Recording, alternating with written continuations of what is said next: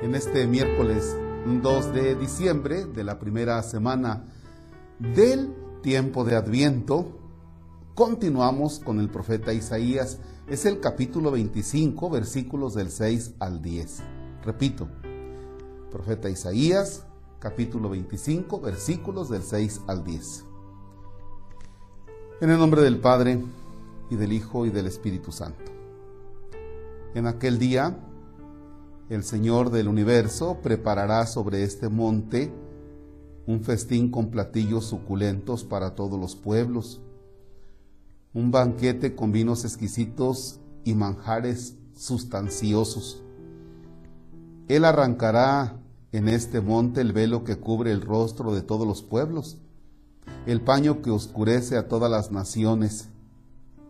Destruirá la muerte para siempre el Señor Dios enjugará las lágrimas de todos los rostros y borrará de toda la tierra la afrenta de su pueblo.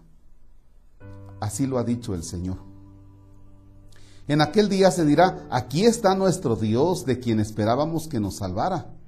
Alegrémonos y gocemos por la salvación que nos trae, porque la mano del Señor reposará en este monte. Palabra de Dios te alabamos, Señor. Bien, ¿se acuerdan ustedes que ayer hablaba de una palabrita que quizá nos suene un poco rara, cuando decimos que son tiempos mesiánicos? O sea, que el profeta Isaías nos comienza a hablar del Mesías, del ungido del Señor. Y llama la atención que ahora dice que preparará un banquete con vinos exquisitos y manjares sustanciosos para todos los pueblos. Y luego nos encontramos en el Evangelio de hoy, si ustedes van a la Eucaristía, asisten a la misa o participan de la Eucaristía a través de algún medio, nos encontramos con que San Mateo dice que Jesús llega a la orilla del mar de Galilea, subió al monte y se sentó, y acudió a él gente que llevaba consigo tullidos, ciegos, lisiados, sordomudos y a muchos enfermos. O sea que Jesús es el que consuela, es el Mesías. Lo que había dicho el profeta Isaías se cumple en Jesús. Y se acuerdan ustedes que dice que preparará un banquete con manjares sustanciosos. Bueno, en el Evangelio de hoy que está muy relacionado la lectura del profeta Isaías con el Evangelio de hoy, que escuchamos que está tomado de San Mateo, el capítulo 15, versículos del 29 al 37, si ustedes quieren darle también así esa relación. Jesús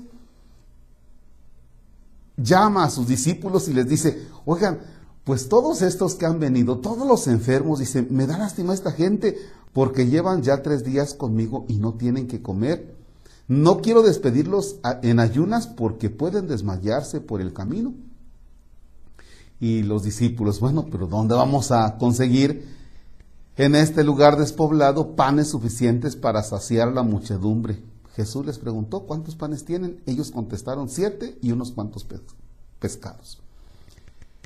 Dice, después de ordenar a la gente que se sentara en el suelo, Jesús tomó los siete panes y los pescados y habiendo dado gracias a Dios, los partió y los fue entregando a los discípulos. Y los discípulos a la gente. Todos comieron hasta saciarse. Todos comieron hasta saciarse.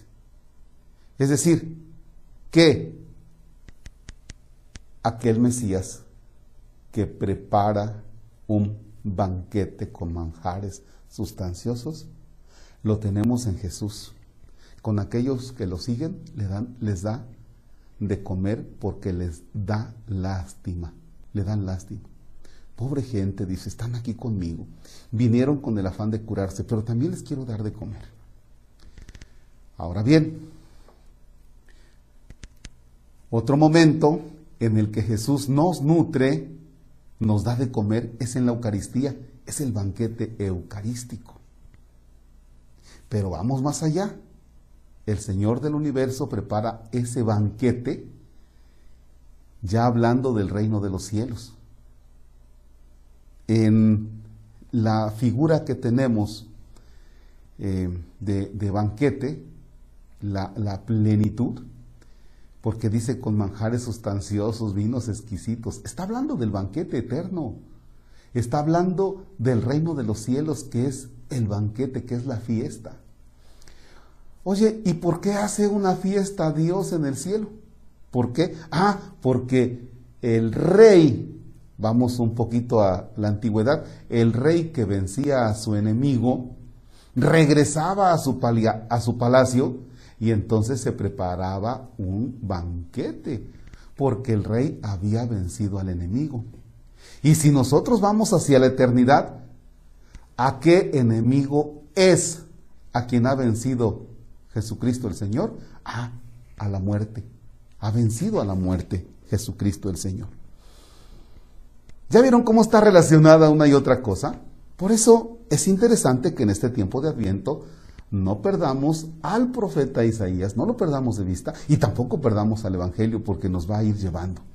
El adviento no solamente es colgarle las esferas al arbolito y poner nuestro hogar que parezca tráiler en la carretera con un montón de foquitos, sino es meditar la palabra, masticarla, digerirla, saborearla y que vaya acrecentando nuestra vida de fe. Padre nuestro que estás en el cielo, santificado sea tu nombre. Venga a nosotros tu reino.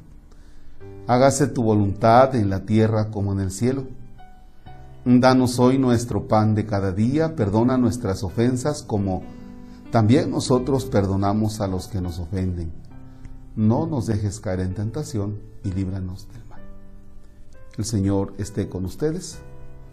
La bendición de Dios Todopoderoso, Padre, Hijo y Espíritu Santo descienda sobre ustedes y permanezca para siempre. Amén.